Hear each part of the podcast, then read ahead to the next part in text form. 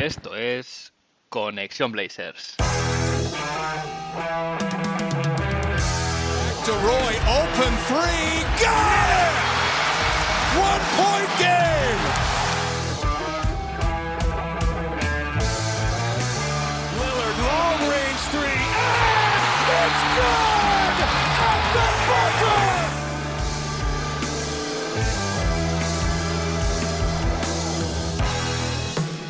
Bienvenidos al episodio 74 de Conexión Blazers. Soy Héctor Álvarez y para empezar la semana bien toca mirar a Oregón para traerte una dosis de todo lo que necesitas saber del equipo y en menos de una hora. Un rato que se te hará corto. Semana rara en Rip City, semana rara en Portland y es que el equipo ha perdido dos de los tres partidos que ha jugado en un en lo que parecía iba a ser una semana relativamente plácida, además con partidos en casa. Ahora mismo el equipo está con un balance de 10-6, todavía bien situado, tercero en la conferencia oeste.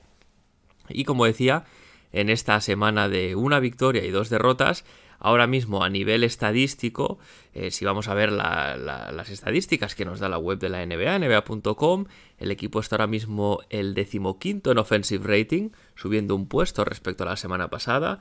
La defensa baja cuatro puestos hasta el noveno en defensive rating y el net rating de este equipo se mantiene en el ranking número 11. El pace, el ritmo de juego, sube dos posiciones, pasa del 29 al 27, sigue siendo los Blazers un conjunto que juega bastante lento al baloncesto. Hemos visto una mala semana de Damian Lillard, que además ha culminado con una lesión eh, o lo que podría entenderse también como, digamos, la recaída de su lesión anterior en el gemelo.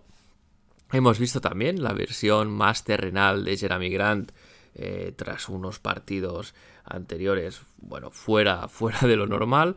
Hemos visto a un Yusuf Nurkic también bastante irregular y lo que se podía calificar realmente de un bajón general, porque como decía, se han perdido dos de tres partidos jugando en casa y con unas sensaciones un poco reguleras. En el episodio de hoy repasaré las crónicas de los partidos, de estos tres partidos, pero bueno, antes como siempre, vamos a ver qué ha pasado en Rip City esta semana.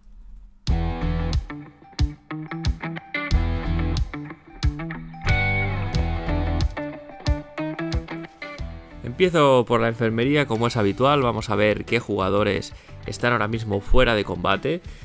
Empiezo por Gary Payton II, un caso un poco curioso, no debutó contra los San Antonio Spurs como se especulaba, incluso Chris Baines había llegado a publicar en Twitter que iba a ser con toda probabilidad la fecha de, de, su debut esta temporada con los Blazers.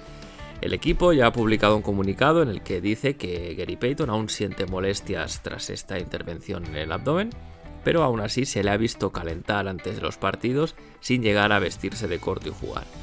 Ahora mismo no hay fecha para su debut, se entiende que puede ser hacia el final de mes, pero el equipo ya desde hace unas semanas esta parte mantiene que está fuera mientras recupera o se pone, digamos, en forma para la competición. Sí que es verdad que hay un poco de intriga acerca de esta lesión porque se van retrasando los plazos de reaparición de Gary Payton. Recordemos que en un principio se iba, iba a llegar justo para el inicio de la temporada, luego se iba a perder dos semanas y ahora pues tras 16 partidos aún no ha debutado y bueno, eh, no, no se ha publicado nada concreto más allá de que aún no está listo, pero bueno, en cualquier caso un poco un poco a ciegas, vamos los aficionados eh, en cuanto a esta lesión. Veremos si el bueno de Gary Payton debuta pronto o si no es el caso, al menos que la franquicia explique un, mejor, un, poco mejor por qué. Keon Johnson, otro de los jugadores que lleva ya varios partidos en la enfermería, no jugó en toda la semana pasada, sigue con sus problemas en la cadera izquierda.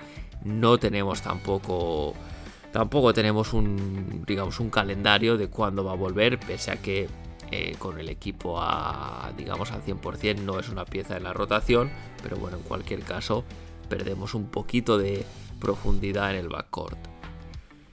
Y finalmente, cerrando la enfermería, Demian Lillard, como os comentaba en la introducción, eh, no acabó el partido contra los Utah Jazz, salió, salió del campo tocándose el gemelo y ya anunciaba Chris Haynes en Twitter que tras hacer una resonancia magnética se le han detectado problemas en el sóleo de la pierna derecha, es la misma zona muscular que, la lesión que le mantuvo fuera de las pistas hace apenas cuatro partidos, pero en distinta zona, eso sí.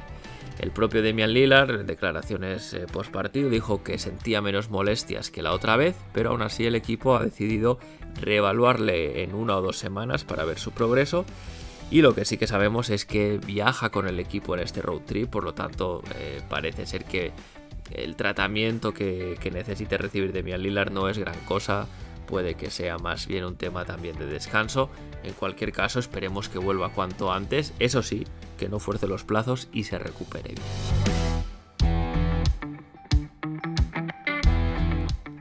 El pasado viernes la franquicia anunciaba también cambios en el roster Olivier Sarr, eh, jugador two-way que consiguió este contrato en el training camp, ha sido cortado. Eh, pese a que dejó buenas sensaciones en la pretemporada, jugó buenos minutos, eh, se lesionó justo al firmar este contrato two-way y realmente ante la falta palmaria de un pivot más en este roster, entiendo que el equipo ha decidido no esperar a su recuperación, moverse en el mercado y buscar una alternativa en la pintura, que no es otro que Ibu Badji, un jugador tal vez seguramente bastante desconocido para, el aficionado general de la liga, me incluyo. Eh, Ibu firma un contrato two-way, es un pivot de 2.15, una envergadura tremenda y 20 años. Tiene experiencia jugando en Europa, jugó en el, en el Fútbol Club Barcelona.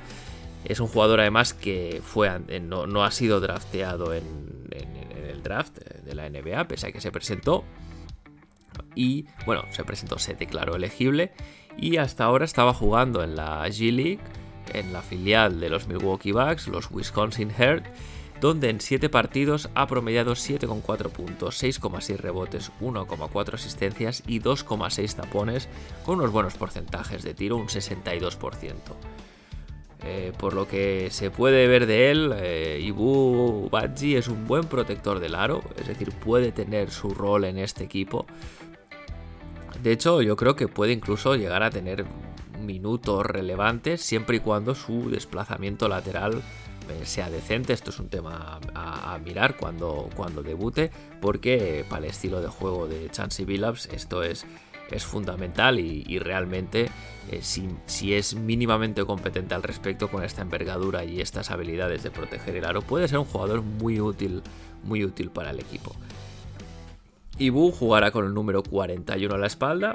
Y como curiosidad, Mike Smith, que bueno, como, como sabéis es asistente del general manager Joe Cronin, en su pasado como analista de la ESPN comparaba a Ibu Adbaji eh, con Javel McGee o Mitchell Robinson eh, cuando hizo el análisis de los prospects del draft de 2021.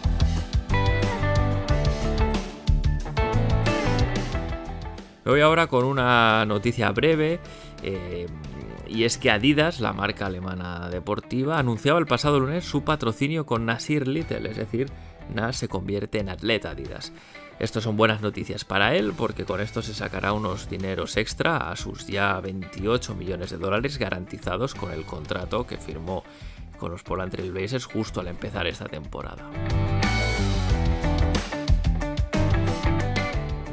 Y antes de cerrar el episodio de actualidad, aunque a veces eh, para estas cosas entro en más detalle, eh, en esta ocasión, en esta semana, ha habido varias apariciones de jugadores en, distintos medios de comunicación, así que os dejo un resumen un poquito general, por si queréis echarle un ojo, son, son em, bueno, pues son entrevistas bastante interesantes.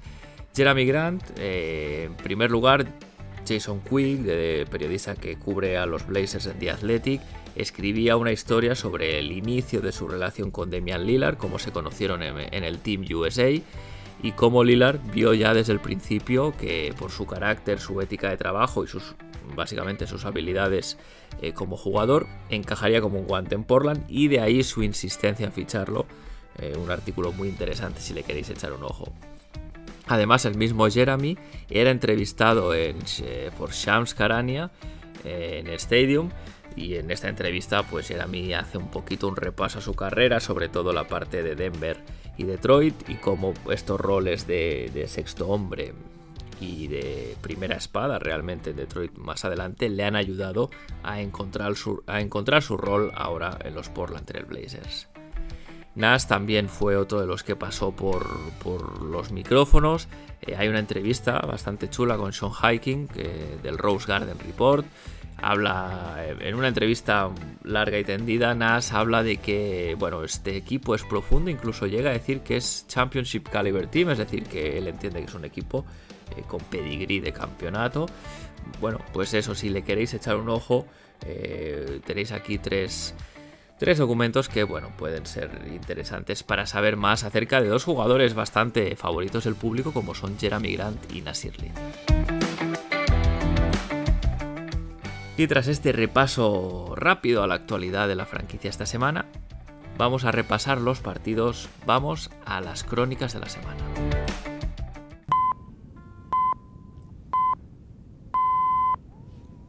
El equipo empezaba la semana recibiendo la visita de los San Antonio Spurs el martes y finalmente se hicieron con la victoria por un marcador de 110 a 117. Quinteto inicial, quinteto de gala, Demian Lillard, Anthony Simons, Josh Hart, Jeremy Grant y Yusuf Nurkic. Y este partido fue el estreno de las camisetas de la City Edition, eh, pero eso no sirvió para que los Portland Trail Blazers jugasen un partido bastante feo. A modo de curiosidad, Varios aficionados eh, habían pedido eh, pues una cancha decorada, como, bueno, pues un poco en consonancia con la camiseta, con los motivos de esta City Edition. Hemos visto muchos otros equipos que también han tenido un parquet pintado diferente con los colores de, esta, de estas nuevas camisetas, pero en el caso de los Blazers no ha sido así, se ha mantenido el parquet clásico, eh, bueno, pues con colores rojo y negro. Shadon Sharp fue la historia del principio de este partido, anota 10 puntos en el primer cuarto saliendo del banquillo. Eh, pues se nos, se nos acaban las palabras con él, con esta facilidad que tiene para anotar. Y la verdad es que el equipo, pese a jugar un mal segundo cuarto, mm, un, parcial y un partido en general el que, en el que no se defendió, llega al descanso 6 puntos arriba que bueno, pues explican bastante por la falta de talento de los San Antonio Spurs que, bueno, pese a todo mantienen este juego eh, marca de la casa Greg Popovich bastante vistoso, bastante coral de mover, de mover el balón. Como comentaba, un partido sin defensa, no solo los Blazers, los Spurs tampoco eran capaces de frenar el, ataque de Portland de manera consistente y, lo que sí que vimos tras el descanso fue unos Blazers bastante más erráticos y los Spurs seguían a lo suyo con este ataque coral y movimiento de balón, pero el problema llega al inicio del último cuarto, un inicio pésimo eh, de este periodo donde los Spurs se ponen, se llegan a poner 6 arriba ya encarando el partido hacia el final pero los Blazers cerraron el encuentro con un parcial de 17 a 4 a favor, demostrando que el talento en el clutch también es importante y también pesa. A modo de conclusiones y cosas a destacar, decir que este fue un mal partido, un partido feo, flojo, poco vistoso, eh, todos los adjetivos negativos que, que queráis poner. Mal partido también de Demian Lillard, pese a que acabó con 22 puntos y 11 asistencias eh, no estuvo fino, 2 de 9 en tiros de 3. Eso sí, dejó un tapón de highlight para ayudar a cerrar el partido y que un poco ya ponía eh, bajo control la situación para los Blazers. Joseph Nurkic, que volvía tras su lesión, jugó un mal partido, eh, un menos 21 con él en pista, se le vio muy falto de ritmo y en ningún momento pudo, pudo defender a su par, a Jacob Potel. También me gustaría o creo que es importante darle un palito a, a Chansey Billups porque este sistema de cambios constantes, de switch a todo, no siempre funciona y el partido contra los San Antonio Spurs fue la mejor muestra de ello. Em, los de Texas, con este juego básico pero efectivo de mover el balón, eh, buscar al compañero liberado y, también combinarlo con, jugadas de pick and roll, pues destrozaron, eh, la palabra es esa, destrozaron la defensa de los Portland Trail Blazers. Eh, Jacob Potel explotó el mismatch en defensa una y otra vez. tras el bloqueo cortaba hacia el aro o esperaba un poco a, tener ese mismatch para ir hacia el aro y, destruir y, básicamente aprovechar sin apenas resistencia o oposición esa posición de ventaja. Eh, Potel acaba con 31 puntos, 14 rebotes y un 14-17 en tiros. Y de hecho, eh, los tiros que falla son, son piedras que se tiran, no es que tampoco sean. No es que sean jugadas donde la defensa le ponga en demasiados problemas. Fue realmente un espectáculo bastante lamentable. Eh, hizo lo que quiso con Yusuf Nurkic, también hizo lo que quiso con Drew Eubanks. Y como decía, estos cambios automáticos en ocasiones son un problema, más en este partido, porque tampoco está Justin Winslow, que es un, es un jugador que funciona muy bien en este esquema, y además se hizo contra un equipo que mueve muy bien el balón y que encuentra siempre al hombre con la ventaja porque son pacientes y saben cómo, cómo, cómo buscarlas. Drew Eubanks, eso sí, fue clave en la remontada, con su intensidad y algunas jugadas de mérito. De hecho, un 2 más 1 suyo en la pintura bastante bonito. Fue la jugada que ya puso por delante al equipo y tras esta vino el tapón de Damian Lillard un poco para acabar de, eh, encarrilar el encuentro. Eubanks, eh, a base de corazón y, energía, pues acabó con un más 25 en pista que, pese a que pueda parecer una, una cifra muy buena, no, no reflejó en todo momento eh, su impacto porque también sufrió mucho en defensa con Potel. Jeremy Grant fue otro de los que estuvo muy bien, 29 puntos, 8 rebotes, 75% en triples, eh, increíble lo de Jeremy cuando tiene la noche. Y como, como decía, fue un partido, una victoria que se gana por talento, porque el partido fue flojo y además el equipo por momentos colapsó, no, no, no parecía encontrar la manera de, encadenar dos buenas posesiones. Pero bueno, pese a lo feo y malo del partido, victoria al fin y al cabo sube al casillero igual y dentro de dos meses de competición, pues nadie se preguntará si este partido se ganó jugando bien o jugando mal.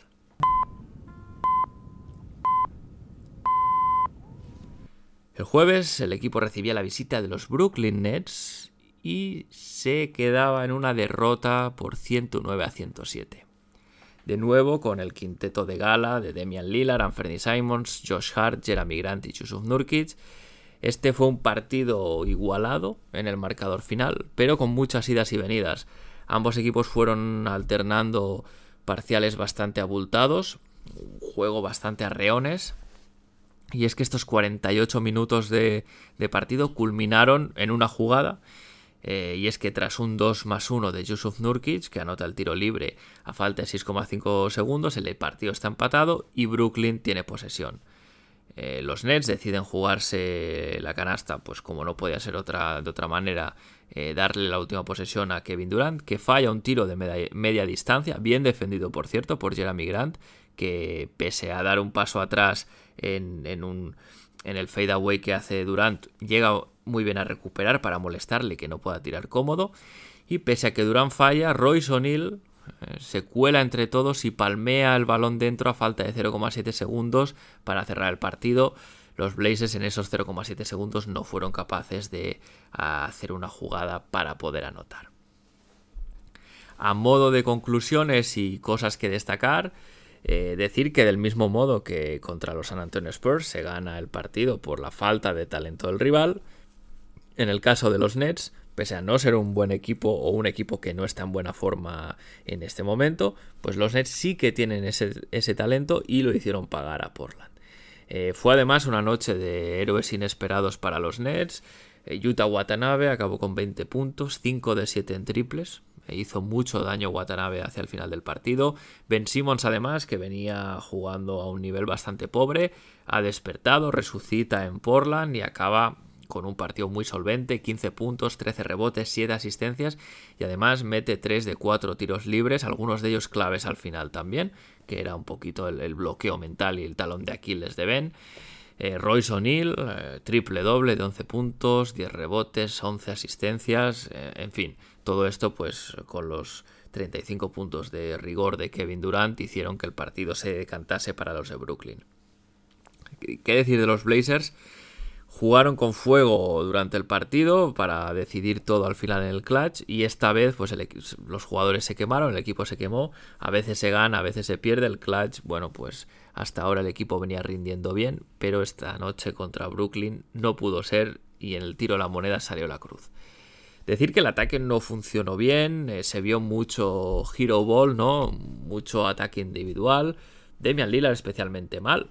No solo en el tiro, porque acabó con un 8 de 24, bastante pobre, sino también en toma de decisiones, porque se le vio forzar tiros a priori bastante malos eh, y bastante raros en él de media distancia cuando tenía pues en muchas ocasiones camino más o menos asequible para atacar el aro y buscar un tiro con más porcentaje o incluso ir a la línea de, tiros libres.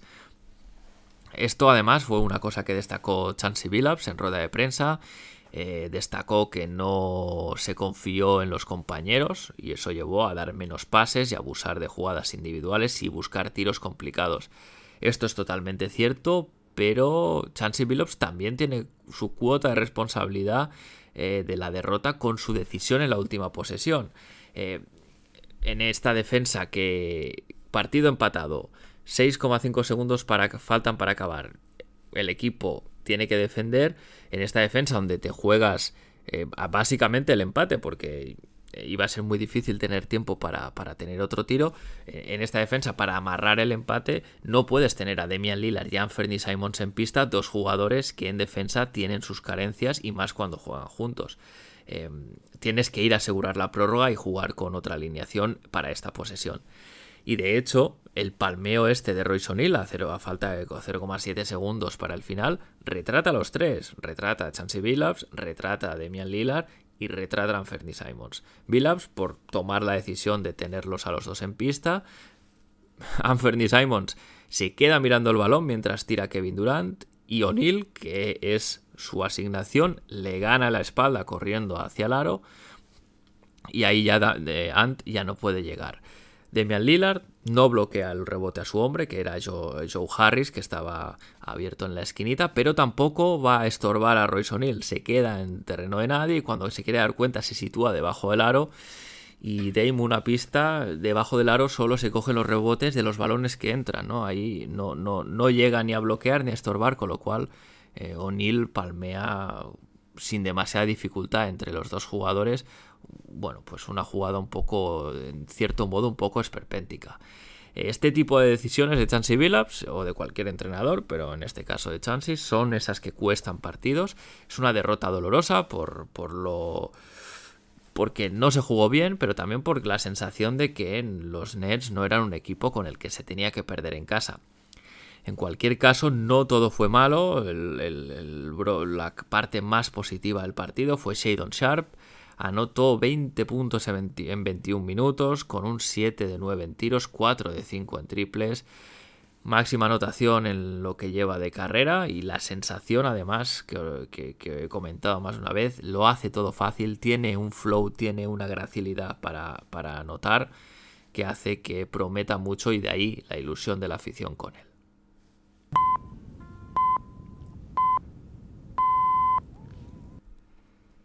Y el equipo cerraba la semana con un partido el sábado recibiendo la visita de los Utah Jazz que se llevaron la victoria de vuelta a Salt Lake City, derrota de los Blazers 118 a 113. Igual que en los dos partidos anteriores, quinteto de gala, Demian Lillard, Anthony Simons, Josh Hart, Jeremy Grant y Yusuf Nurkic. Y esta es una derrota contra unos Utah Jazz que venían en back to back eh, pero pese a todo tuvieron más energía que los Blazers, o al menos eso pareció eh, en este partido. El inicio del equipo, eh, bueno, pues destacar que el backcourt estuvo negado de cara al aro, ni Demian Lillard ni Anthony Simons encontraron la manera de anotar. Fue especialmente sangrante el caso de Demian Lillard, 0 de 8 en tiros de 3, que además en lugar de buscar más a sus compañeros insistió en el error. Esto es raro porque Damian Lillard suele gestionar bien estas situaciones en que a veces no le entran los tiros, especialmente al principio de los partidos, entonces se dedica más a distribuir y a buscar a sus compañeros, no forzar tanto él, él mismo entrar en el partido a nivel de anotación, pero por el motivo que sea esta vez no lo hizo. En el segundo cuarto, los, bueno, los Utah Jazz nos pasaron la mano por la cara, pero al final del tercero el equipo reaccionó. Eh, en gran parte gracias al corazón y la intensidad de Josh Hart y Drew Eubanks, que lideraron un parcial de 17 a 2 para entrar de nuevo en el partido. En el tramo final, eso sí, Utah se dedicó a explotar los mismatches, marcanen en muchas ocasiones y cerraron el partido bien para ellos. Conclusión, bueno, otra derrota en casa. Cosas a destacar de este partido. Eh, insistir en otra, vez en el tema de, los cambios automáticos que los rivales aprovechan sistemáticamente contra nuestro equipo. Blazers Fan, shoutouts desde aquí Ignacio, también lo compartía en Twitter. Este es un esquema que, que es fallido si no tienes una unidad muy concreta sobre el parquet, jugadores eh, que te lo permitan hacer, pero sobre todo el, tema principal, lo que se le puede un poco echar en cara, por así decirlo, a Chansey Billups, es que eh, estos cambios se conceden de forma automática, ni siquiera se lucha para intentar pasar el bloqueo y ponérselo un poco difícil al atacante para, para ir a buscar esta, esta ventaja o este cambio que quieren. Eh, el, equipo, los Portland Trail Blazers, se lo conceden automáticamente, con lo cual se le pone una sombra roja al rival para explotar una y otra vez en la desventaja o el emparejamiento que más les convenga. Esto decir que, que Billups debería revisar esta, esta, defensa porque puede penalizarnos mucho perdón, durante la temporada. Al final, esto, el Scouting Report lo hacen todos los equipos y si, y en estos últimos tres partidos hemos visto que, ha sido especialmente sangrante el, tema de, los mismatch y, el, digamos, el mal funcionamiento de estos cambios automáticos, es de esperar que en los próximos partidos los equipos busquen esto como una opción para hacer daño a los Blazers. En cualquier caso, veremos qué propone Billups de cara a esta semana que empieza. Decir que Josh Hart fue el mejor del partido, con su garra y su esfuerzo habitual. Además, dejó una buena aportación también a nivel estadístico. Sabemos que Josh Hart es un hombre muy de intangibles, cosas que no captura el box score. En este caso, dejó 19 puntos, 8 rebotes, 2 asistencias y 2 robos. Muy buen partido de Hart. Nasir Little, otro que jugó bien, eh, aportando desde el banquillo. Apenas jugó 10 minutos, eso sí, pero acabó con 8 puntos, 3 rebotes una asistencia, un robo y además metió todo lo que tiró. Y comentar que, de nuevo, como viene siendo tendencia a lo largo de la temporada, las pérdidas fueron un problema. Eh, esta vez el equipo, bueno, pues acumula 18 pérdidas y 18 pérdidas son demasiadas para cualquier partido en general, pero sobre todo para uno que se decide en los minutos finales. Ladies and gentlemen, it's Damian Lillard. Nine tenths left. A three wins the series. It's Lillard. He got the shot off. Lillard got it. Lillard for the win. It! Lillard fires. Oh, are you kidding me? At the horn. Lillard. This is for the win. Woo, Damian Lillard. How dare you? Y el mejor de la semana, el jugador a destacar en Dame Time no es otro que Anthony Simons. En una semana en que Demian Lillard y Yusuf Nurkic han estado mal, en que hemos visto la versión más terrenal de Jeremy Grant, Anthony ha sido el más regular de todos y pese a no destacar en exceso, ha cumplido en todos los encuentros. En esta semana de tres partidos, Anthony ha promediado 23,3 puntos, 3,7 asistencias, 4 rebotes, dos robos y además con unos porcentajes bastante decentes desde la línea de 3, 40,6%. Anferni ahora va a tener la oportunidad esta semana con Dame fuera de liderar. Veremos si incluso da un paso adelante y nos empieza a, recordar ya de manera más consistente cada noche aquel Anferni Simons de antes del deadline del año pasado, porque entonces estaríamos ante grandes noticias.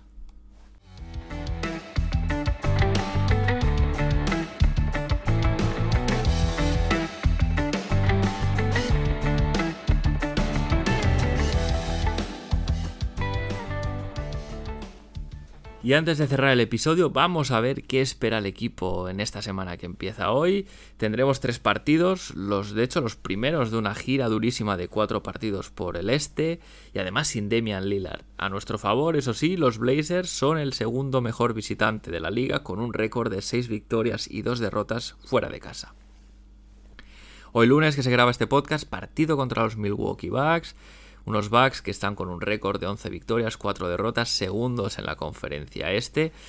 y unos backs que en realidad van ya a velocidad de crucero, pese a las bajas de Chris Middleton o la leyenda Blazer Pat Conaton, están ahí eh, segundos en la conferencia y a buen ritmo.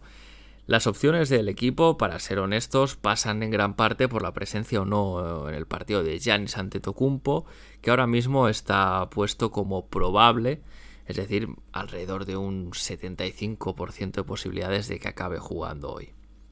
Los de Milwaukee son la mejor defensa de la liga, eh, tienen además el cuarto mejor net rating, son el equipo que mejor rebotea de la NBA, tienen a Brook López a un gran nivel, gran parte de, eso entre él y Giannis explican eh, que reboteen también, tanto en ataque como en defensa. Ru Holiday, la kriptonita de Damian Lillard, intentará amargar la noche a Anthony Simons en el perímetro. Veremos cómo se desenvuelve Ant ante uno de los mejores jugadores exteriores de la liga a tener en cuenta por parte de nuestros Blazers, Jeremy Grant será un jugador capital en este partido. De entrada, los Milwaukee Bucks no tienen un defensor claro para él, por lo que puede hacer daño en el ataque y además así aligerar la presión sobre, sobre Anferny, que tendrá Holiday encima, y Nurkic, que se las verá con Brook López.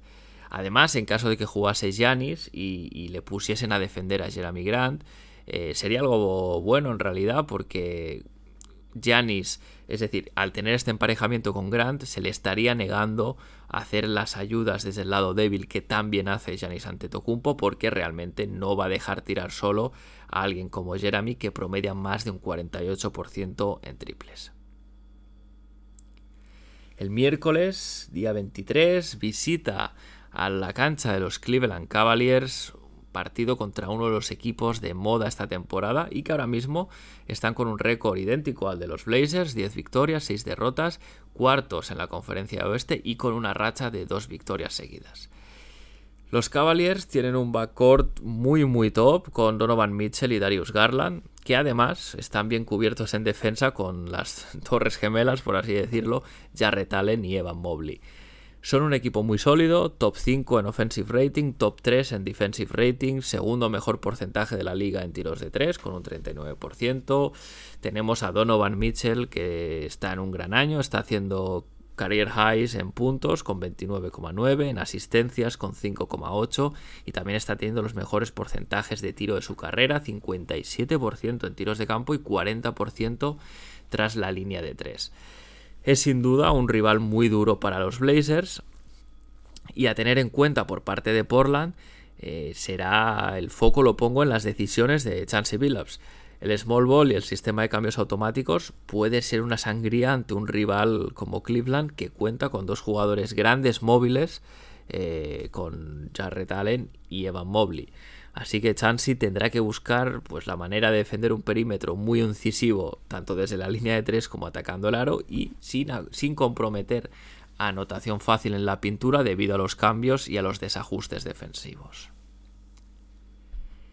Y finalmente el viernes se cierra la semana con una visita a los New York Knicks partido en el Madison contra un, equipo que ahora mismo está con un récord de 8 victorias y 9 derrotas, están décimos en la conferencia este y a día de hoy con una racha de dos partidos seguidos perdidos.